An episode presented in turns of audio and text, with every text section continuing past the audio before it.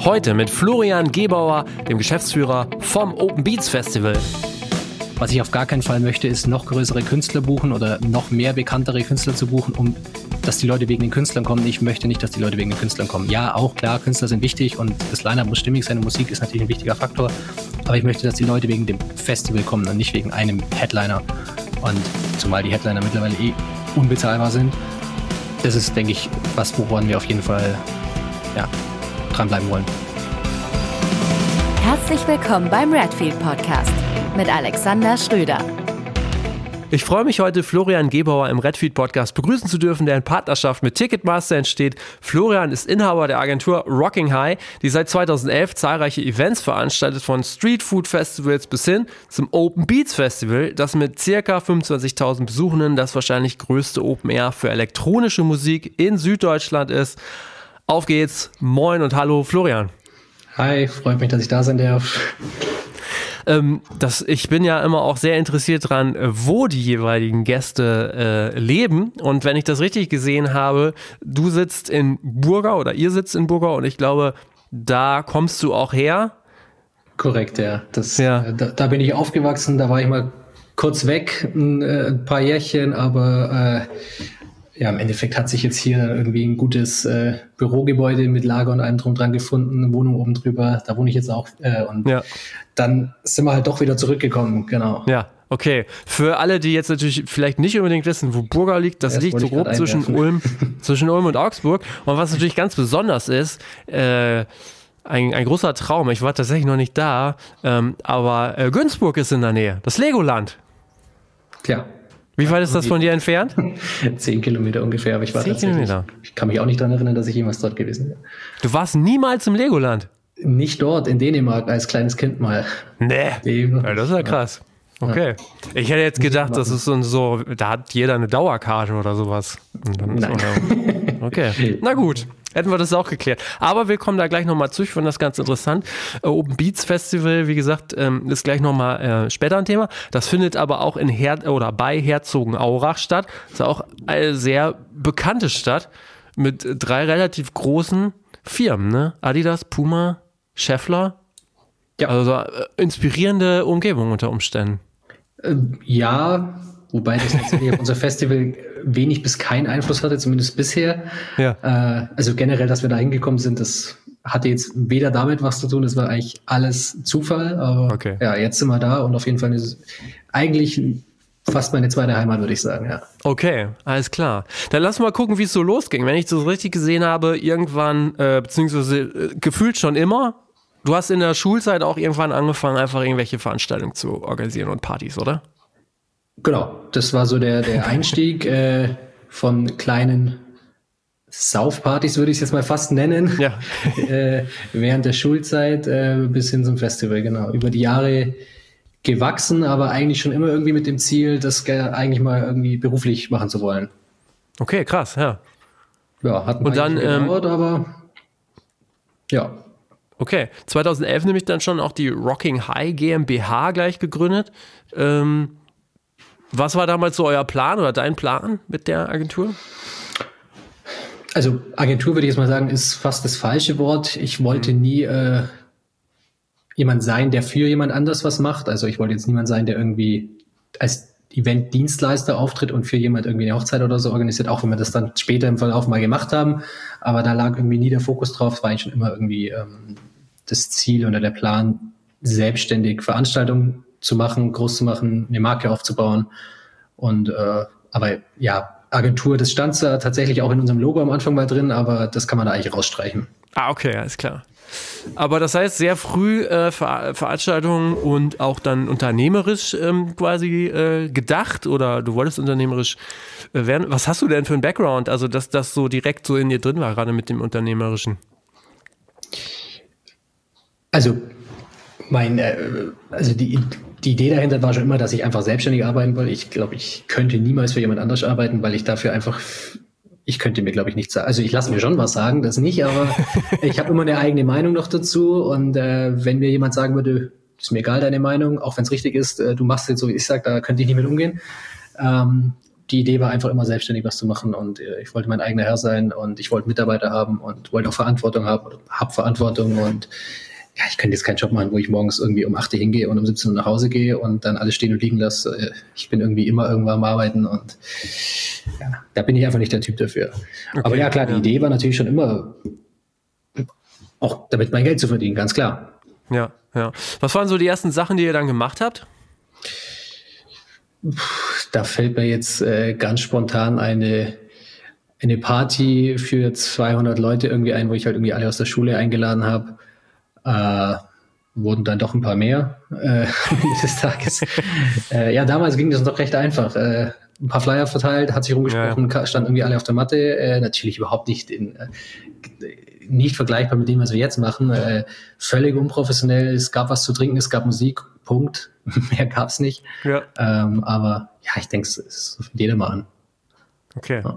Ich habe gesehen, ihr, also ich hatte ja gesagt, ähm, später ähm, ging das dann mal auch in Richtung Street Food Festival. Ich habe gesehen, ihr habt sind viele, glaube ich, Club-Events auch gemacht, Partys, äh, bis hin sogar, äh, ich habe gesehen, ein Straßenfasching habt ihr organisiert, äh, komplett so durch die Bank, was es so an Events und Partys gab. Da ähm, habt ihr euch einfach dann drauf gestürzt. Ja, also ich würde mal sagen, die letzten zwölf Jahre oder zehn, zwölf Jahre ziemlich viel ausprobiert und ziemlich viel gemacht, mal mehr, mal weniger erfolgreich. Das meiste davon machen wir jetzt mittlerweile nicht mehr, weil man kann auch nicht alles machen, man muss sich irgendwann mal auch fokussieren auf die wesentlichen Sachen. Ähm, Gerade jetzt so Partys in Off-Locations nenne ich es jetzt mal oder auch so Clubveranstaltungen machen wir eigentlich gar nicht mehr. Äh, Clubveranstaltungen jetzt ja hier mal ein, zwei pro Jahr, aber auch eher just for fun, jetzt nicht um damit wirklich Geld zu verdienen.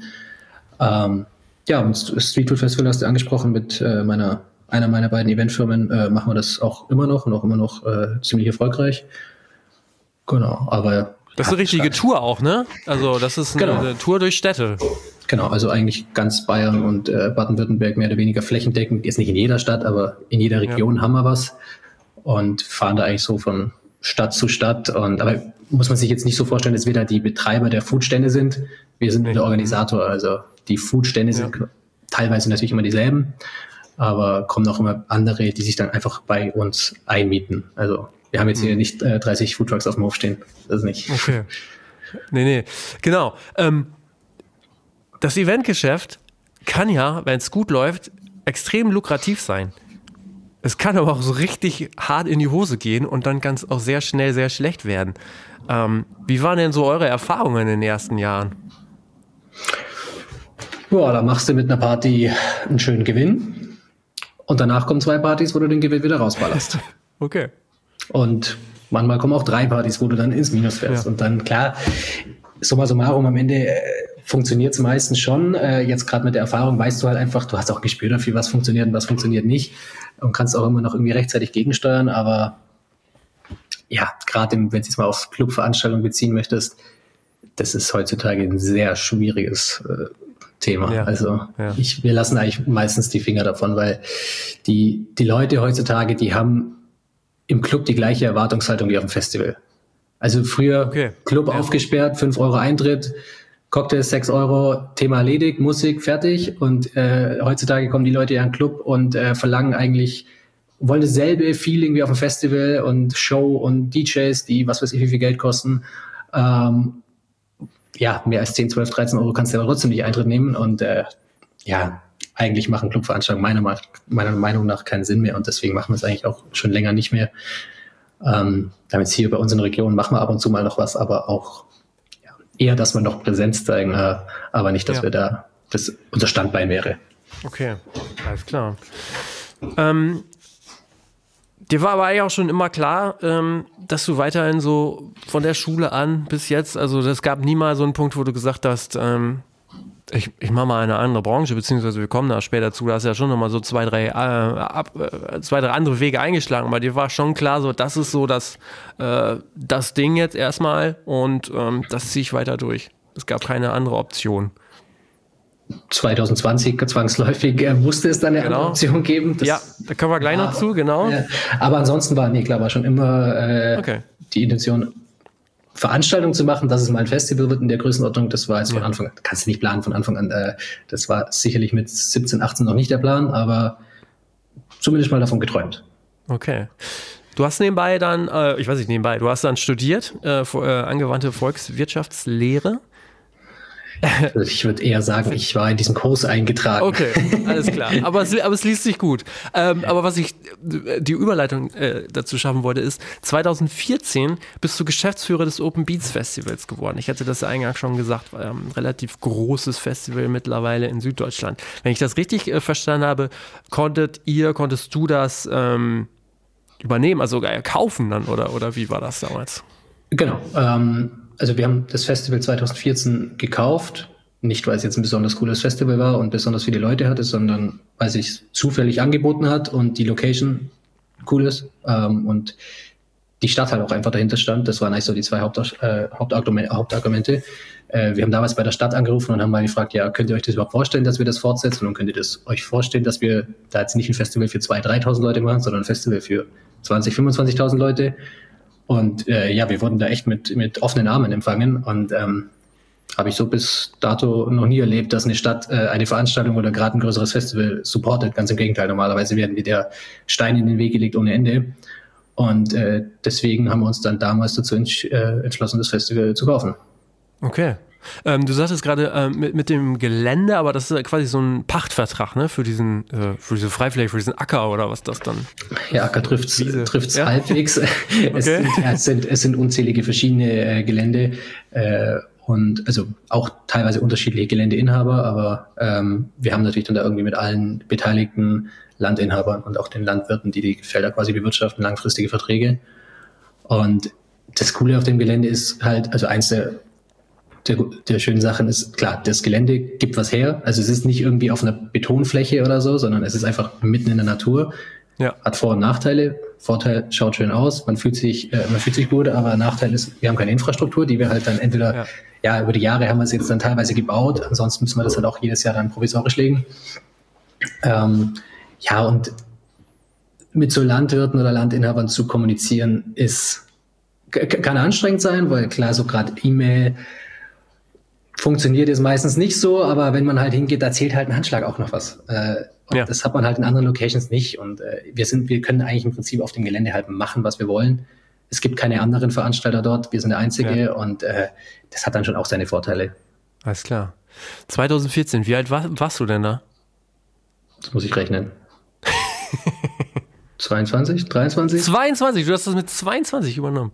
Äh, ich kann jetzt auch lügen, kann sein, dass ich 23, 24 war, ich weiß gar nicht. Ja, 91er Baujahr. Rechnet euch selber okay. aus. Okay. Jetzt muss ich aber doch nochmal fragen, ne? In so jungen Jahren und ähm, was habt ihr denn da für ein Festival gekauft? Also, ähm, wie viele Leute kamen denn da, bevor ihr das gekauft habt? Also, es hieß damals schon Open Beats, deswegen auch der Name, den wir ja. übernommen haben. Jetzt mit der Erfahrung von jetzt hätte ich wahrscheinlich einen anderen Namen lieber gewählt, weil ich ihn selber jetzt gar nichts, also mittlerweile ist er etabliert und jetzt kann ich ihn auch nicht mehr ändern, aber ich würde mir manchmal wünschen, ich hätte einen anderen Namen. Einer, der ein bisschen mehr selbstsprechend ist. Ja. Ähm, damals, ich weiß nicht genau, wie viele Besucher die im Jahr zuvor hatten. Ich schätze mal zwischen 1000 und 2000. Ah, okay. ähm, also nicht nennenswert. Äh, auch wir haben dann im, im ersten Jahr, das war, ich glaube ich, im März oder so, als wir das übernommen hatten, also wir hatten irgendwie fünf, sechs Monate Vorbereitungszeit, ähm, ich glaube, wir hatten im ersten Jahr so 4000 Leute oder so, was fürs erste Jahr für die kurze Vorbereitungszeit und ohne großartige Vorerfahrung. Klar, wir hatten Veranstaltungserfahrung, aber keine großartige Festivalerfahrung. War man eigentlich dann noch relativ zufrieden damit, ja. Das heißt, ähm, das klingt so groß, ihr habt das gekauft, aber das war dann ein überschaubarer Betrag. Das war ein überschaubarer Betrag. Okay. Vierstellig. Fünfstellig. Ja. Okay, wie schnell ist denn da das Festival gewachsen? Oder, oder nee, vorher mal gefragt. Ähm, was war denn dann so eure Philosophie? Hattet ihr die damals schon oder habt ihr einfach gesagt, ey cool, wir, wir machen jetzt einfach mal und gucken, was passiert? Oder war euch schon so ein bisschen klar, was in den nächsten Jahren passieren kann? Ähm, wir hatten im, im Kopf gab es unzählige Ideen, klar. Äh, wir hatten schon eine Idee davon, was wir wollen. Also die Hauptidee war eigentlich, ich will nicht, oder wir wollen, ich spreche jetzt mal von mir, ich will nicht mehr da weitermachen, wo wir im Moment sind. Und das war einfach so ein kleine Partys, und ich sage auch ganz bewusst Partys und nicht Festivals, ähm, das möchte ich nicht mein Leben lang machen. Also das erfüllt mich nicht. Und das war dann schon so ein bisschen mit dem Kopf durch die Wand. Also machen wir einfach mal, wird schon irgendwie klappen. Hat teilweise geklappt, hat teilweise nicht geklappt, aber Ziel war ganz klar, äh, ich will ein Festival haben, von dem ich A leben kann, klar. Ähm, das mich aber auch erfüllt. Wo ich mhm. selber Bock drauf habe, wo ich, wo ich einfach voll dahinter stehe. Und äh, ich denke, das, das haben wir auf jeden Fall geschafft. Also musikalisch ist das dann mit der elektronischen Musik auch definitiv dein Metier. Ja, definitiv. Also ich okay. habe in der Vergangenheit mal die ein oder andere Veranstaltung ausgeprobiert äh, in einer Musikgenre, in dem ich nicht selber zu Hause war. Äh, hat meistens nicht funktioniert. Äh, okay. Würde ich auch nicht mehr machen, würde die Finger am besten davon lassen. Ja. Wie konntet ihr dann das Festival so Jahr für Jahr steigern? Also was gab es da für euch für Hebel oder ähm, ja, so Beweggründe, das irgendwie so steigern zu können? Weil das ist ja irgendwie kein Wunschkonzert. Man muss da ja schon aktiv sehr viel für tun. Äh, definitiv. Also ähm, das im Prinzip geht es ein Jahr lang nur um das Thema. Also klar, du hast natürlich auch andere Veranstaltungen nebenzu, aber da war immer ganz klar der Fokus drauf. Und ich denke, wenn man sein, sein komplettes Herzblut, seine komplette Zeit in ein Thema steckt, dann muss man irgendwann Erfolg haben. Natürlich kam mit der Zeit dann oder mit den Jahren dann auch die Erfahrung dazu. Man weiß, was funktioniert. Also ich würde heute gewisse Dinge natürlich nicht mehr so machen wie vor zehn Jahren oder vor, vor neun Jahren. Aber ähm, ja, es war am Anfang ein bisschen einfach machen, aber dann irgendwann das Glück des Tüchtigen, würde ich jetzt mal äh, sagen. Aber ja, Marketing ist natürlich ein wichtiger Punkt. Äh, da darf man sich am Anfang auch nicht mal zu schade sein, selber die Flyer in die Hand zu nehmen und die Fußgängerzone zu stehen. Ich habe auch im ersten Jahr, weiß ich noch ganz genau, habe ich irgendwie, ich weiß gar nicht mehr, 2.000, 3.000 Plakate. Äh, eine Woche lang war ich mit dem Sprinter unterwegs und habe die alle in der Umgebung aufgehangen. Mache ich jetzt ja. heute auch nicht mehr, habe ich gar nicht mehr die Zeit dafür. Aber damals, ja, ging nicht anders. Mangel, auch ich konnte mir auch niemand, ich konnte mir nicht erlauben, jemand dafür zu bezahlen war einfach nicht das Budget da, dann haben wir es halt selber gemacht. Ja. Muss auch mal und sein. Wenn man sich das Festival jetzt, wenn man sich die Bilder anguckt, das ist ja wirklich auch sehr aufwendige Bühnen, die da gestaltet sind. Das ist, wie du schon sagst, naturnah, das ist alles so ganz gut eingebettet. Es gibt viel so drumherum, habe ich so das Gefühl. Ist das etwas, was sich auch über die Jahre dann so entwickelt hat? Klar, also ähm, ich bin der Meinung, dass ein, ein Festival nicht nur aus Bühne, Künstler, Schrägstrich DJ und äh, Getränken bestehen sollte, sondern ich meine, es soll, es soll für den Gast wie im Urlaub sein. Also die sollen einfach eine geile Zeit haben, auch ein gewisses Rahmenprogramm, dass die auch neben dem eigentlichen Festival noch Dinge machen können. Und ich denke, dass das immer wichtiger wird. Also das war vielleicht 2014 jetzt noch nicht so wichtig, wie es heute ist. Aber da, äh, vor allem dieses Jahr, legen wir da ganz stark den Fokus drauf, dass wir einfach um das Festival herum viel anbieten. Hm. Okay. Habt ihr irgendwelche Vorbilder? Hast du irgendwelche Vorbilder, was so Events und Festivals angeht? Nein, nein, tatsächlich nicht. Ähm, also ich habe Festivals, die, wo ich persönlich gerne hingehen würde, aber oder wo ich auch schon war, klar. Ähm, aber ich, klar, man, so wie wir unsere Bühnen gestalten, der Laie würde jetzt immer sagen, ja, Tomorrowland nachgemacht. Nein, wenn ich Tomorrowland nachmache, dann brauche ich zwei Millionen, um die Bühnen zu bauen. Oder noch mehr wahrscheinlich. Äh, zwangsläufig, da wir halt einfach in, dieser, in diesem Natursegment versuchen zu bleiben, schaut die Bühne einfach anders aus wie jetzt, ich sage jetzt mal bei Rock im Park halt eine klassische Rockbühne. Das, ja. das ist, sowas, sowas sind wir halt einfach nicht. Und sobald wir, sobald man versucht, ein bisschen gestalterisch zu werden, gerade im Natursegment, kann es natürlich dann auch mal irgendwie in das Mystische, sage ich jetzt mal, gehen. Und dann ist, ist der Vergleich zu Tomorrowland ist natürlich immer äh, gleich äh, gleich da, aber äh, das war jetzt nie irgendwie, dass wir uns an irgendwas orientiert hätten oder dass wir mhm. ja jemand nachgeeifert hätten oder so. Aber es ist ja auch immer so ein Kostenfaktor. Ne? Du sagst es ganz, also es ganz gut beschrieben. Es ist gestalterisch. Äh, gestalterisch sind ja die Wege oder die, die, sind die Budgets nach oben hin quasi komplett frei. Ne? Ob man da noch ein bisschen was macht und da noch was macht. Wie ist da so eure Philosophie? Ja, am Anfang des Jahres äh, hat man mal viele Pläne, äh, dann holt man sich die ersten Angebote ein, dann äh, muss man die ersten Pläne leider über den Haufen werfen. ähm, klar, da muss man natürlich auch mal irgendwie einen Blick drauf haben, was macht der Vorverkauf, wie läuft, äh, wie, wie ja. viele Tickets hat man schon verkauft, dann gibt's natürlich gewisse Erfahrungswerte aus der Vergangenheit, gewisse Prognosen. Man weiß ungefähr, wo man am Ende landet. Also ich weiß jetzt zum Beispiel ziemlich genau, wo wir nächstes Jahr am Ende landen werden. Hm. Ähm, ja, und damit äh, muss man halt dann auch kalkulieren und wirtschaften. Ich äh, bin in, in den Mitteln äh, am Ende des Tages müssen wir als Firma auch ein bisschen Geld verdienen, klar. Aber wir versuchen eigentlich schon, den größten Teil der Einnahmen wieder zu reinvestieren, weil wir sind ja immer noch, auch jetzt fast nach, nach neun Jahren, immer noch in der Aufbauphase. Ich meine, die Gäste, wenn einmal kommen und das Festival geil finden und sich wohlfühlen, kommen sie wieder und erzählen es am besten noch zehn Freunden und bringen die auch mit. Und ich denke, das ist gerade beim Festival das Wichtigste. Du kannst noch so viel Marketing machen, wenn die Leute einmal kommen und es nicht gut finden, dann, dann brauchst du, dann brauchst du das Festival nie wieder machen. Klar, es gibt, es gibt äh, immer Probleme. Wir hatten auch dieses Jahr wieder große Probleme und hatten auch zu Recht äh, Beschwerden, gerade zum Beispiel über das Thema ähm, sanitäre Anlagen. Hm. Äh, aber im Großen und Ganzen waren die meisten Gäste zufrieden. Dass es ja. Einzelne gibt, die nicht zufrieden sind, das, das kannst du nicht vermeiden, das hast du immer. Äh, und dass es einzelne Baustellen gibt, wirst du auch immer haben.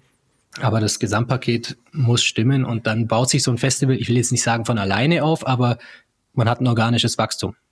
Ja, jetzt hast du gerade gesagt, als ihr das gekauft habt, habt ihr bei der Stadt angerufen, ihr wart sehr willkommen und es klingt jetzt so klar nach viel harter Arbeit, aber auch klingt auch nach einer ziemlichen Erfolgsgeschichte. Ich sag mal, jetzt bewusst bis 2020 erstmal. Ähm, was waren denn aber trotzdem, gab es größere Stolpersteine, wo ihr mal gesagt habt, boah, ey, also das, puh, da mussten wir ganz schön kämpfen, da gab es größere Probleme oder war das dann wirklich am Ende wirklich zwar harte Arbeit, aber es ging stets voran so? Ja, also äh, einer der größten Probleme auf dem Gelände ist halt einfach die Infrastruktur, klar. Hm. Also wir haben, wir haben keinen Strom. Oder ich, ich rede jetzt mal Stand 2014. Ja. Ja. Kein Strom, kein Wasser, kein Abwasser. Und nur eine, und nur eine Straße, die einmal quer durchs Festivalgelände durchgeht. Ansonsten keine befestigten Wege. Ja, da haben wir ein bisschen nachgerüstet. Wir haben jetzt mittlerweile Frischwasserleitung und wir haben auch Strom und äh, Glasfaser, wobei der Strom natürlich bei Weitem nicht ausreichend ist. Der ist eher so fürs unterjährliche Geschäft, wenn man mal kurz da ist und was machen muss, dass man ein bisschen Strom hat. Ansonsten fürs Festival reicht es nirgendwo hin. Ähm, aber wir haben zumindest jetzt vernünftiges Internet am äh, Gelände und wir haben eine äh, Frischwasserleitung zum Gelände. Das erleichtert schon mal. Aber ja, klar, also Strom brauchen wir jedes Jahr unzählige Aggregate. Ähm, Abwasser müssen wir mit Tankfahrzeugen äh, in die nächste Kläranlage fahren, die jetzt auch nicht gerade ums Eck ist. Das sind irgendwie 15 Kilometer einfach. Das macht äh, es natürlich nicht einfacher, wenn irgendwie ja. 15.000 Leute auf dem Campingplatz gleichzeitig duschen wollen. Richtig. Ja. Und deswegen, klar, das ist immer, das ist nach wie vor eine Baustelle. Also okay. eine Baustelle, die jedes Jahr besser wird, aber immer noch nicht zufriedenstellend gelöst ist. Hm, okay, verstehe. Okay, wir hatten es jetzt auch immer mal so ein bisschen angeteasert. Man kommt ja immer auch nicht drum, gerade wenn man im Eventgeschäft ist, über 2020 zu sprechen. Ne? Ähm, es war im Prinzip so, dass ihr dann zwei Jahre lang kein Festival machen konntet. Was hast du in dieser Zeit gemacht? Wie ging's dir? Ah, wo fange ich an? Ja. Ich weiß noch, ich weiß noch, der, der da gab es irgendeine Pressekonferenz, ich glaube vom Söder damals. Ähm, da hätten wir am darauffolgenden Freitag, ich glaube es war irgendwie Dienstag oder so, hätten wir eine kleinere Clubveranstaltung gehabt. Das war so die erste Veranstaltung, die abgeblasen wurde. Aber ich habe da eigentlich relativ schnell geschalten und dachte mir eigentlich relativ schnell, nee, das ist nichts, was jetzt irgendwie in zwei, drei Wochen rum ist. Ich ja. habe dann tatsächlich am gleichen Tag noch alle Mitarbeiter gekündigt, weil damals gab es ja noch nicht diese Hilfen, die es dann später teilweise, ich sage bewusst teilweise gab, äh, die auch bewusst gesagt nur teilweise geholfen haben. Ähm, ja, ich habe die dann alle Mitarbeiter entlassen und habe die dann klar zu einem späteren Zeitpunkt, als dann die Hilfen gekommen sind und auch dieses geht jetzt ja ins Detail, aber ich schneide es jetzt mal ganz kurz an. Ja. Dieses Kurzarbeitergeld hat ja gegen Ende, wo dann wirklich die Regelungen auch gesetzlich angepasst worden sind, äh, sind mehr oder weniger alle Personalkosten übernommen worden. Also nicht nur der Lohn, sondern auch die gesamten Lohnnebenkosten. Das war zu Anfang nicht so. Da hätte ich zwar irgendwie 30, 40 Prozent der Personalkosten gespart, aber hätte immer noch irgendwie 20, 30.000 Euro Fixkosten pro Monat auf dem Zeiger gehabt, mit null Einnahmen nicht zu stemmen gewesen. Und deswegen, wie gesagt, alle entlassen. Dann, als die Gesetze geändert wurden, die, äh, die Kündigung rückgängig gemacht und die Leute auch wieder äh, eingestellt. Aber ja, im Prinzip äh, sind die erstmal bis Juni, Anfang Juli 2020 nur rumgesessen. Ähm, dann durften wir im Sommer für eineinhalb Monate oder zwei Monate durften wir unsere Streetfood Festivals, okay, streich mal Festivals und ersetze es mal durch Markt. Also im Prinzip, eigentlich ist der Sinn bei einem Streetfood Festival, dass wir auch ein gewisses Rahmenprogramm hatten. Durften wir da auf gar keinen Fall. Wir haben ein paar Stände aufstellen dürfen, ein paar Biertische und das war's. Alle Leute mussten Masken tragen. Also eine Stimmung war das jetzt nicht gerade wirklich. Ja. Äh, aber gut, wir waren froh, dass wir überhaupt wieder ein bisschen was machen dürfen. Das ging dann irgendwie zwei Monate, dann war das Thema wieder durch. Ja, und dann war im Prinzip wieder bis Sommer 21, auch wieder irgendwie Anfang Juni oder so, gar nichts. Auch dann wieder im Sommer 21 eigentlich selbes Thema. Wir durften irgendwie zehn Streetfood-Festivals machen. Selbe Rahmenbedingungen, Abstand, Kapazitätsbegrenzungen, äh, keine Musik, keine Kinderhüpfburg, äh, keinerlei Rahmenprogramm, eigentlich nur Foodstände. Dann musste ich halt auch noch die ganzen äh, die, die Abstandsmarkierungen am Boden machen. Also ja. eigentlich kein Feeling, um sich irgendwie wohlzufühlen. Äh, ja, das durfte man dann irgendwie bis, keine Ahnung, September oder so machen und dann war das Thema auch wieder durch. Ähm, ja, und dann ähm, März oder Ende ja, Februar 22 habe ich einfach gesagt, äh, also da gab es noch keine Klarheit, ob man im Sommer 22 wieder Veranstaltungen machen kann. Ich habe das dann einfach ähm, beschlossen, wir tun jetzt einfach so, als ob.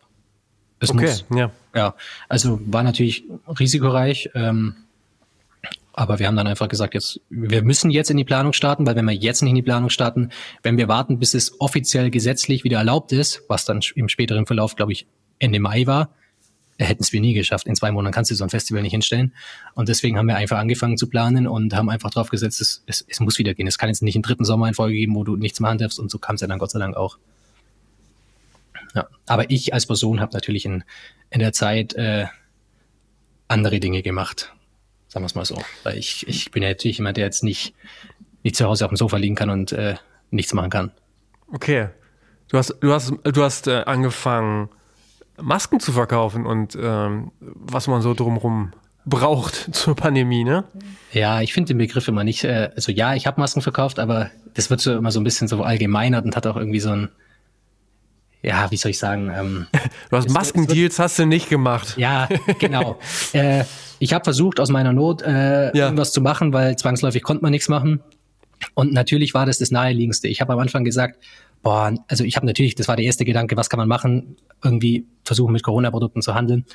Ähm, da war aber der erste Gedanke gleich, boah, nee, das, das ist ja jetzt, nee, ich will jetzt nicht mit dem Leid in Anführungszeichen ja. anderer Geld verdienen. Dann habe ich mir so zwei, drei Wochen Gedanken gemacht, da kann ich irgendwas anderes machen, hatte auch Ideen, aber jede normale, in Anführungszeichen, Geschäftsidee, die du hast, damit verdienst du die ersten Monate, Jahre kein Geld. Äh, äh da muss, ja. musst, musst du es aufbauen. Und bei mir war es zu dem Zeitpunkt so, ähm, sage ich das jetzt? Ich sag das jetzt. Äh, ich habe Hartz IV bezogen. Ich hatte okay, kein Geld mehr. Ich habe tatsächlich von April bis Juli äh, 20 habe ich Hartz IV bekommen. War ein langer Kampf, bis ich es überhaupt bekommen habe, weil als Selbstständiger Wahnsinn. bekommst ja. du das eigentlich gar nicht. Ähm, hat mir auch nur auf der privaten Ebene geholfen, dass ich gerade so irgendwie meine Fixkosten im privaten Bereich decken konnte. Ähm, und in der Zeit habe die Zeit, die, also sage ich mal von von März 20 bis äh, Oktober äh, 20 oder September 20, die Zeit habe ich einfach genutzt, um mir da in dem Bereich ein Netzwerk aufzubauen. Ich meine, äh, ja, ist so leicht gesagt, ein paar Masken zu verkaufen, aber die musst du erstmal haben. Ja, klar. Äh, ja, ja. Und äh, ja, da haben wir uns rangemacht, haben äh, Kontakte unter anderem nach China aufgebaut und äh, haben uns mit dem letzten Geld, das wir irgendwie zusammengekratzt haben, also das habe ich dann auch nicht in meiner Firmenstruktur gemacht, sondern mit anderen äh, Leuten in anderen Firmenstrukturen, äh, haben wir dann äh, versucht, Ware zu kaufen, haben das auch gemacht, sind natürlich da auch wieder in Vorleistung gegangen und dann, wie alle wissen, im Sommer 20 war ja Corona eigentlich schon wieder weg, gefühlt, ja, und es hat ja. keiner mehr irgendwas gebraucht. Ich will jetzt nicht sagen, Gott sei Dank, aber für uns in, in dem Fall zum Guten kam das dann im Herbst 20 wieder, weil sonst wären wir auf, dem, auf den Sachen auch noch sitzen geblieben. Aber wir haben über den Sommer quasi dann, sind wir wieder ins Risiko gegangen und haben auf äh, eigenes, eigenes Risiko äh, Ware gekauft, die wir dann danach verkauft haben. Und dann natürlich irgendwann kamen dann irgendwie die Schnelltests dazu im, äh, im Winter wieder und so weiter ja. und so fort. Wahnsinn. Und das ist halt auch was, wo wir, das sagt sich so leicht, ja, wir haben Schnelltests verkauft, aber wir haben auch vorher schon den Braten gerochen, dass sowas kommen könnte und haben vorher schon die ganze Recherchearbeit geleistet. Also da sage ich jetzt bewusst wir, da war, hab ich, äh, war ich jetzt nicht alleine. Ähm, haben dann einen äh, Test entwickeln lassen oder recht oder oder gescoutet, sage ich mal, haben den dann in Deutschland zur Zulassung gebracht nur weil es einen Test gibt, heißt es ja nicht, dass der in Deutschland verkauft werden darf. Das ja, ja, genau. Ja. ja. Und dann kam ja noch das Thema Selbsttest. Das war ja nochmal ein ganz anderes Thema. Stimmt. Da gab es ja, musste, musste man ja Studien machen und was weiß ich nicht alles.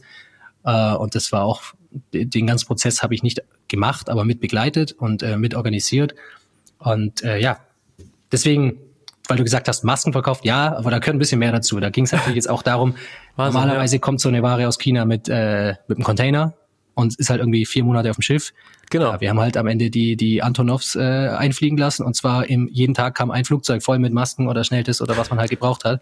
Wahnsinn. Und ja. das ist ja auch, da steckt schon ein bisschen was dahinter, aber den, das möchte ich mir jetzt nicht anmaßen. Das war nicht allein mein Verdienst. Ich war da ja. mit beteiligt. Ich war hauptsächlich dann im Vertrieb tätig. Äh, Marketing, das ist, äh, denke ich, eine meiner Stärken. Aber ja, so war das jetzt ganz grob, äh, kurz zusammengefasst. Okay, ja, aber dahinter ziemlich äh, aufregend, würde ich sagen, in allen Bereichen. Ne? Also Krass. Abschließend da vielleicht ein Satz dazu. Wenn ich es nicht gemacht hätte, würde es weder das Festival geben noch sonst irgendwas, wäre ich schon lang insolvent gewesen. Also krass. die Corona-Zeit äh, nur mit den Hilfen, das wird ja auch mal so dargestellt, dass man, dass die Hilfen, die waren ja locker ausreichend und da äh, hatte ja keiner mehr Probleme gehabt. Nein, das hat, das war ein Tropfen auf einen heißen Stein. Ja. Das hat überhaupt nicht geholfen. Okay.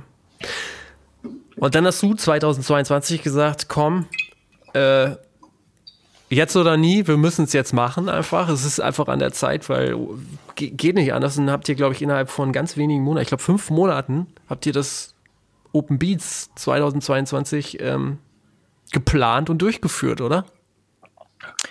Ja, also klar, wir hatten natürlich mehr oder weniger die Planung aus 20, weil wir haben ja im Februar, März 20 abgebrochen, da waren wir ja schon relativ fortgeschritten. Wir haben natürlich vieles übernehmen können, also zumindest von der Idee und von der Konzeption her konnte man das übernehmen. Ähm, aber ja, da war natürlich nichts mehr wie vorher. Also Ja. Richtig. alle Veranstaltungen, die normalerweise im Winter stattfinden, sind auf einmal alle geballt im Sommer gekommen. Heißt, du hast doppelt so viele Veranstaltungen im Sommer gehabt wie sonst. Hast du, das ist natürlich zum einen die Schwierigkeit, die Leute, die, die hatten ja alle irgendwie noch Konzerttickets und was weiß ich nicht zu Hause rumliegen, die wussten ja gar nicht, wo sie zuerst hingehen sollen, als alles wieder auf einmal erlaubt war. Und zum anderen hast du halt auch das Problem der Materialknappheit. Aber hattet ihr denn schon äh, Tickets äh, verkauft für 2020? Ja, klar. Also wir Also haben, ihr hattet schon diesen Stock. wir haben verkauft ja. und äh, als wir dann 22, also es gab ja ganz lang die gesetzliche Regelung, dass man nie als Veranstalter nicht verpflichtet ist, die Tickets zurückzuerstatten, sondern nur einen Gutschein Ja, ausstellen mhm. Völliger Quatsch, aber das ist ein anderes Thema. Ähm, wenn wir da jetzt anfangen, dann reden wir in 20 Minuten noch über das Thema. ähm, das heißt, wir haben dann auch nicht zurückerstattet, weil wir nicht mussten und auch nicht konnten. Also ich hätte fünf Tickets zurückerstatten können und dann wäre das Thema erledigt gewesen, hätte ich Insolvenz anmelden können. Ähm, und dann, als wir wieder angefangen haben, dann haben wir es angeboten, dass die Leute, die nicht können oder nicht mehr wollen, weil sie in der Zwischenzeit irgendwie Kinder bekommen haben oder sonst irgendwas, dass sie das äh, Ticket zurückgeben können. Das haben dann in den ersten drei Wochen, schätze ich jetzt mal ungefähr 500 Leute in Anspruch genommen. Die der allergrößte Mehrheit hat es nicht in Anspruch genommen. Ganz im Gegenteil, wir haben auch in der gleichen Zeit deutlich mehr Tickets verkauft, weil wir einfach den Leuten, die sa- gesagt haben, wenn es wieder nicht stattfinden darf, es, es verliert auf jeden Fall nicht seine Gültigkeit. Entweder findet es dann spätestens 24 statt oder ihr, wir können euch das dann, wir, wir Ja. statten euch das Geld dann zurück. Okay. Genau. Wahnsinn. Ähm, Wahnsinn. Stell mir, äh, gut, das, das betrifft viele, ne, die Veranstaltungen betreffen, aber wenn man das jetzt nochmal so äh, in Kurzform runter äh, ja, erzählt bekommt, ist das schon echt, kann ich mir vorstellen, dass das ein wilder Ritt war. Ähm, Definitiv. wenn du jetzt, äh, ihr, seid ja auch in Planung jetzt für 2023, wenn du dir jetzt so die letzte, dieses Jahr, letztes Jahr so anguckst, was sind so die größten Herausforderungen? Klar, alles wird irgendwie teurer. Ähm, ihr müsst natürlich auch die Eintrittspreise nachziehen. Was sind gerade so die größten Herausforderungen? Kann man das irgendwie sagen oder ist es einfach noch alles eine riesige Baustelle? die Baustelle, die, die, die, die ist immer da, aber also die, d- das größte Problem ist, ja, es wird, du hast ja gerade schon gesagt, es wird alles teurer. Das wird es bei uns auch, aber nicht um 20, 30, 40 Prozent, sondern um 120, 130, 140 Prozent teilweise. Ähm, aber ich kann nicht das Doppelte für den Ticketpreis nehmen. Das funktioniert nicht. Also wir sind natürlich mit den Ticketpreisen schon ziemlich stark angezogen. Wir werden auch noch deutlich weiter anziehen. Also wir haben ja quasi immer so Phasen, Ja. also äh, Ticketphasen. Also wir müssen natürlich den Leuten irgendwie einen Anreiz geben, ihr Ticket früh zu kaufen. Das heißt, je früher die Leute ihr Ticket kaufen, desto günstiger ist es. Hat für uns den Vorteil, A, wir können mit dem Geld arbeiten und können mit dem Geld zum Beispiel Marketing machen, Künstler buchen und so weiter und so fort. Ähm, B, haben wir natürlich eine gewisse Planungssicherheit, wenn wir wissen, okay, die Leute sind schon mal safe dabei. Und ähm, deswegen, je später die Leute kaufen, desto teurer wird's und das wird gegen Ende, ich weiß nicht, ich glaube, im Moment kostet das Ticket irgendwie 150 Euro, das wird am Ende über 200 Euro kosten, das Wochenendticket. Geht nicht anders. Ähm, es ist nicht mehr anders äh, finanzierbar und ich glaube, dass, ähm, dass viele kleinere Festivals, ich hoffe, dass wir schon zu den größeren Festivals gehören, sterben werden. Ja. Das, ähm, kleinere Festivals wird es nicht mehr geben. Also wir haben, wir haben ja noch ein anderes Festival, das, das Sommerliebe Festival in Nürnberg. Ähm, das haben wir 19 gekauft und haben es 19 einmal veranstaltet. Es- Danach kam Corona und jetzt 22 haben wir es bewusst nicht veranstaltet, weil wir da auf jeden Fall zu den kleineren gehören. Und wir hätten irgendwie 80 Euro für ein Tagesticket nehmen müssen. Das zahlt ja keiner. Und ähm, oder wir hätten einfach eine Low-Budget-Produktion gemacht oder ein Low-Budget-Booking, ja. was auch nicht äh, dem entspricht, was wir darstellen wollen. Und deswegen glaube ich, dass viele kleinere Festivals sterben werden. Ja. Wie ist denn äh, eure oder deine Wahrnehmung? Du sagst ja, ähm, die Ticketpreise werden vor allen Dingen sehr viel teurer, gerade bei euch. Wie nehmen die Fans das denn an? Also gibt es viel Kritik? Wird es schwieriger oder ist es eigentlich so, dass viele das verstehen? Ähm, ich glaube, bei großen Festivals, wenn die, die auch die dementsprechende Gegenleistung bekommen, mh, akzeptieren es die Leute und ich würde behaupten, wir gehören mittlerweile zu den großen Festivals, weil wir sind jetzt aktuell im Ticketverkauf stark voraus im Vergleich zu den Vorjahren. Gott sei Dank, weil sonst äh, hätte man ein Riesenproblem. Ja. Aber gerade bei kleineren Veranstaltungen, wie ich gerade schon gesagt habe, das ist eigentlich nicht zu rechtfertigen, dieser hohe Eintrittspreis. Mhm. Und bei uns, klar, am Ende geht's dann auch über die Masse. Klar, ja. Und ähm, Geld ist das eine. Also wir haben gelernt, es wird teurer auf allen Seiten. Äh, großes Problem war auch immer das Personal. Wie ist da jetzt gerade der Stand bei euch? Also bei 20.020 und 21, da hatten wir tatsächlich noch viel größere Personalprobleme, weil normalerweise ja. gerade bei den Veranstaltungen haben wir halt mit Aushilfskräften gearbeitet. Aber 2020 und äh, 21 konnten die Leute kein Geld ausgeben. Dementsprechend haben sie auch kein Geld gebraucht. Dementsprechend wollte auch ne niemand nebenzu noch arbeiten. Und da haben wir wirklich, wir haben keine Leute gefunden. Okay. Äh, also gar nicht. Und jetzt dieses Jahr, äh, 2022 ist bei der letzten Veranstaltung, haben wir schon gemerkt, ja, okay, die Leute, also gerade so Aushilfskräfte jetzt, die wir einfach nur einmalig anstellen für die, für die, ähm, für die Veranstaltung, da haben wir jetzt eigentlich kein Problem gehabt. Da haben wir genügend Leute gefunden. Die Qualität des Personals, da mache ich jetzt mal Fragezeichen dahinter. Ähm, da muss man dann mehr oder weniger am Ende schon nehmen, was wir kriegen können mussten uns dann auch beim Aufbau zum Beispiel gleich am Anfang von einigen trennen, weil es dann einfach gar keinen Sinn gemacht hat. Die konnten nicht mal irgendwie, wussten nicht mehr, wie man ihre Handschuhe anzieht. Äh, das hat halt dann einfach nicht funktioniert. Okay. Ähm, aber das größte Problem war bei den ganzen Dienstleistern. Also ich meine, wir bauen beim bei so einem großen Festival ja nicht alles mit eigenem Personal auf. Gerade als zum Beispiel die Bühnen, der Bühne haben wir als Veranstalter nichts zu tun. Wir koordinieren das nur. Ja. Das sind verschiedene Dienstleister, die koordiniert werden müssen. Und also gerade in den Dienstleisterbereichen, da hat man Riesenprobleme. Also wir haben die, wir haben zwar eine Auftragsbestätigung von dem gehabt, aber der hat keine Leute reinbekommen. Ja, am Ende fällt es uns auf die Füße, wenn er es nicht schafft, rechtzeitig die Sachen aufzubauen. Und da bin ich schon teilweise echt zum Schwitzen gekommen, wenn mir so zwei Tage vor Veranstaltung dran stehst und du weißt, das und das und das sollte eigentlich laut Aufbauplan schon lang fertig sein. Ja. Ist halt nicht so. Aber wir haben dann, wir haben uns dann einen schönen Spruch überlegt. Am Ende gibt's immer ein Fest. Den haben wir uns an unserem Bürocontainer geklebt und am Ende war es auch so klar. Okay. Äh, ich, ich sehe natürlich dann gewisse Dinge, die ich nicht optimal finde, wo ich gerne anders gelöst bekommen hätte, aber die meisten Sachen kriegt der Gast dann am Ende auch nicht mit oder man kann es dann auch irgendwie so provisorisch lösen, dass es, dass es mhm. passt. Okay, Wahnsinn. Jetzt hast du gerade gesagt, 2019 habt ihr noch ein zusätzliches Festival gekauft. Jetzt mal so die Gegenfrage. Wie oft wurdet ihr denn in den letzten zwei, drei Jahren angesprochen und gefragt, das Open Beats zu verkaufen? äh, während Corona häufig, weil natürlich jeder irgendwie dachte, er kann es da einen Schnapper machen. Äh, das äh, habe ich aber immer sofort äh, abgelehnt. Ich, ich, ich, ich, also ich habe A, A habe ich kein Interesse, das Festival zu verkaufen und B, wenn dann nur zu einer völlig utopischen Summe, um es mal ganz ehrlich zu sagen, weil ich meine, das ist mein Baby, das habe ich jetzt seit, weiß nicht, zehn Jahren aufgebaut, äh, äh, schlaflose Nächte damit gehabt, äh, mit dem Kopf ist man mehr oder weniger jeden Tag rund um die Uhr bei dem Thema. Das gibt man nicht einfach ab. Und mhm. ich sag's mal ganz ehrlich, ich mache das, ich mache das Festival jetzt nicht wegen dem Geld. Ich, ich, ich mache das Festival, weil ich da Bock drauf habe, weil das meine Leidenschaft ist. Äh, und ähm, ja, es gibt in der Branche ja gerade einige äh, größere Konzerne, äh, die den ein oder anderen aufkaufen. Da werde ich nicht dazu gehören. Okay. Okay, ja, äh, starkes Statement, gerade nach, so nach den letzten Jahren, ne, wo es da wirklich dann auch sehr turbulent war. Ähm, was hast du denn noch für ein Ziel mit dem Festival? Also soll es weiter wachsen? Kann es weiter wachsen, auch da in der Location? Oder wie kann es weitergehen? Oder wie kann es größer werden? Oder ist das überhaupt ein Ziel? Ja, ähm, klar, ich habe natürlich einen Businessplan, logisch. Ähm, Plan ist, dass wir jetzt dieses Jahr ausverkaufen. Wenn es so weitergeht, werben wir es auch. Wir werden dann im nächsten Jahr ähm, 24 noch gewisse Vergrößerungen machen können, um ungefähr nochmal 5000 Leute mehr äh, aufs Gelände lassen zu können. Also bist du bei 30.000 oder? Dann sind wir ja. ungefähr bei 30.000. Ich aber verschiedenen Gästen. Ich rechne jetzt nicht die Wochenendgäste mal drei, wie viele anderen Festivals das machen.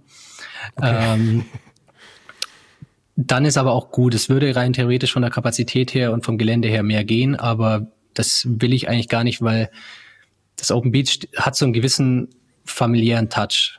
Ähm, also ich würde behaupten, jeder, der da war, fühlt sich wohl. Es ist groß, aber nicht zu groß. Und äh, das möchte ich eigentlich nicht verlieren. Und was ich auf gar keinen Fall möchte, ist noch größere Künstler buchen oder noch mehr bekanntere Künstler zu buchen, um dass die Leute wegen den Künstlern kommen. Ich möchte nicht, dass die Leute wegen den Künstlern kommen. Ja, auch klar, Künstler sind wichtig und das Line-Up muss stimmig sein, Musik ist natürlich ein wichtiger Faktor. Aber ich möchte, dass die Leute wegen dem Festival kommen und nicht wegen einem Headliner. Und zumal die Headliner mittlerweile eh unbezahlbar sind. Und ähm, das ist, denke ich, was, woran wir auf jeden Fall ja, dranbleiben wollen. Hm. Wie finanziert sich so ein Festival? Also das ähm, würde mich tatsächlich auch nochmal interessieren, so anteilsmäßig. Also welchen Anteil haben zum Beispiel dann Tickets am Umsatz? Wie wichtig sind Ticketverkäufe? 80 Prozent würde ich sagen. Jetzt 80 Prozent? Ja, Wahnsinn. 80 Prozent, okay. klar. Du hast noch Getränkeumsatz. Ähm, der aber bei einem Festival mit Camping nicht allzu hoch ist, weil die meisten natürlich auf dem Campingplatz ordentlich vorsaufen. Ja. Ähm, dann hast du natürlich noch irgendwie paar Nebenbaustellen wie äh, Parkplatz, klar, äh, sanitäre Anlagen auf dem Campingplatz fürs Duschen, verlangen wir noch ein bisschen was, aber das ist ein Tropfen auf heißen Stein, das ist nicht relevant, das fällt nicht ins Gewicht. Ja. Sponsoren hast du natürlich ein bisschen was, klar. Je größer du wirst und je mehr Leute du hast, desto interessanter bist du natürlich auch für Sponsoren. Ähm, aber auch das ist ein äh, wir merken es jetzt, dass wir eine gewisse Größe haben, wo Sponsoren auf uns zukommen langsam. Das ja. war aber die letzten Jahre nicht so. Also da muss man dann schon wirklich um jeden Sponsor äh, kämpfen. Ach krass, trotzdem, also ich hätte jetzt gedacht, das ist trotzdem schon eine richtig gute Größe. Ja, aber im Verhältnis Wahnsinn. zu den Gesamtausgaben oder Gesamteinnahmen ist das auch nur ein Bruchteil. Okay. Ja. ja. Krass, 80 Prozent. Hätte ich tatsächlich nicht gedacht, dass das so viel äh, ausmacht. Aber gut, ist ja auch logisch. Ja, ja okay. Und was sind so eure größten äh, Ausgabeposten? So dieses ganze Bühnen, Bühnenaufbau, äh, Aufbauten? Booking. Ja gut, klar. Hm. Das sind äh, mit Abstand die größten Ausgaben. Danach kommen die Bühnen und dann kommt schon Marketing. Und dann kommen die ganzen anderen Gewerke wie äh, gut, wenn ich jetzt alle diese Gewerke wie sanitären Anlagen, Gerüstbauten mhm. und so weiter, Zelte, Pagoden, alles in einen ja. Topf werfe, dann kommt das wahrscheinlich an zweiter Stelle. Aber ja. Booking Was sind denn eure wichtigsten Marketingkanäle? Also wie viel Marketing musst du auch machen, um dann halt die Tickets zu verkaufen? Oder ist man mittlerweile auch an so einem Punkt, wo man sagt, ah, wir haben schon einen ganz guten Stamm an Leuten, dass wir das vielleicht gar nicht mehr so viel machen müssen? Leider nicht. Okay, also muss man richtig ist, hart äh, reingehen. Das ja. ist ein Kampf über das ganze Jahr hinweg. Äh, hm. Und da, da würde ich jetzt auch nicht sagen, dass es einen speziellen Kanal gibt. Klar, irgendwie TikTok ist im Moment relativ neu in der Branche nutzt noch nicht jeder. Dementsprechend ist es relativ verhältnismäßig im Vergleich zu Meta, Facebook, Instagram günstiger, Leute zu erreichen. Aber äh, unser Konzept ist eigentlich auf nicht nur auf allen Social Media Kanälen präsent zu sein, sondern auch wirklich äh, offline äh, äh, präsent mhm. zu sein und auch Guerilla Marketing Aktionen zu machen, die dann natürlich auch wieder irgendwie online stattfinden, klar, aber oder, oder teilweise online dann stattfinden. Aber ich denke, du brauchst einen, einen guten Mix aus allem. Also was haben wir haben klar TikTok, Facebook, Insta, logisch, Snapchat, Spotify. Äh, dann haben wir jetzt dieses Jahr machen wir mal wieder eine große Kinokampagne, Radiokampagne. Das hat man letztes Jahr beides gar nicht. Ja. Äh, wir werden irgendwie Großflächenplakate auch wieder mal machen. Hat man jetzt die letzten Jahre nie. Äh, ja, die Liste ist lang. okay, aber es gibt jetzt nicht so den einen, wo du sagst, so das ist jetzt gerade das, wo wir richtig rein, rein reingehen. Das wäre, glaube ich, zu einfach. Okay. Ich habe gesehen, ihr macht aber auch Influencer-Marketing oder habt das ausprobiert. Wenn ich das richtig ja. gelesen habe, im letzten Jahr waren tatsächlich 100 Influencer äh, jeglicher Größe bei euch vor Ort. Ja, das war jetzt einer der Punkte, die wir letztes Jahr mal neu ausprobiert haben. Also klar, wir hatten schon immer irgendwie ein paar Influencer am Gelände, aber letztes Jahr haben wir da wirklich mal viele eingeladen. Ist nicht so, dass wir für die fast für keinen Geld bezahlt haben. Wir haben einfach nur gesagt, hey, wenn ihr Bock habt, dann kommt wenn nicht, dann nicht. Ähm, okay. Wir wollen, dass das, wenn, wenn da Leute oder Influencer Werbung für uns machen, dann, dann weil sie da Bock drauf haben und weil es authentisch ist und nicht, weil wir die dafür bezahlen. Das ja, ich, ich finde, das passt. Also ja, äh, bei einer, ab einer gewissen Größe von Influencer kommst du nicht darum herum, dass der dann auch natürlich sein Geld damit verdienen will. Zu Recht dann auch, aber die meisten, die da waren, die waren einfach nur da, weil sie Bock drauf hatten. Ja. Wie ist denn so das Fazit? Also 100, 100 Leute dann da. Macht sich das irgendwie bemerkbar? Wie sieht es in diesem Jahr dann aus? Äh, also das ist jetzt ein reines Bauchgefühl. Ja, es hat mhm. sich bemerkbar gemacht.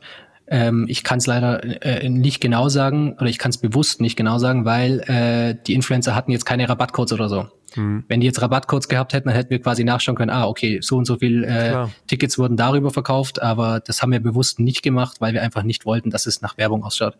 Ja, verstehe ich. Aber das ist ja auch wahrscheinlich eher was, gerade wenn die dann auf dem Event sind an sich, dann ist es ja in Anführungsstrichen ein bisschen zu spät, zumindest für das aktuelle Jahr. Es geht dann wahrscheinlich eher in so eine Richtung Brand-Building, ne? einfach so diese Marke genau. ausbauen und irgendwie, ja, hipper machen, cooler machen, so, ne? Ja, auch einfach mal über die, also ich denke, in Bayern sind wir mittlerweile ziemlich bekannt, aber halt ja. auch mal über die Grenzen von Bayern hinaus bekannt zu machen und auch mal ins, ins Ausland. Mhm. Was wir dieses Jahr gut hinbekommen haben. Also wir hatten ziemlich viele Leute aus dem aus dem Ausland, was wir bis dato nicht hatten. Ja, okay. Ähm, eine Sache, die ich ganz vergessen habe zu fragen, was mich aber doch nochmal interessieren würde, wie groß ist denn gerade aktuell euer Team und also so ganzjährig und wie teilt sich das so grob auf in welche Bereiche? Ab morgen, morgen kommt ein neuer Mitarbeiter, ähm, sind wir zehn Festangestellte.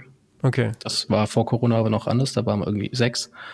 Ähm, ja, jetzt sind wir zehn Leute, aber die arbeiten nicht alle an Open Beats. Also das teilt sich jetzt ähm, bisschen auf. Drei, vier Leute arbeiten nur an Street Food. Ah, ja, okay. Die anderen sechs arbeiten äh, ganzjährig an Open Beats, da bin ich jetzt nicht mit eingerechnet. Hm. Okay. Gibt es denn noch weitere Pläne, die du verfolgst, auch dann mit deiner Firma, dann auch in andere Bereiche vielleicht nochmal zu gehen?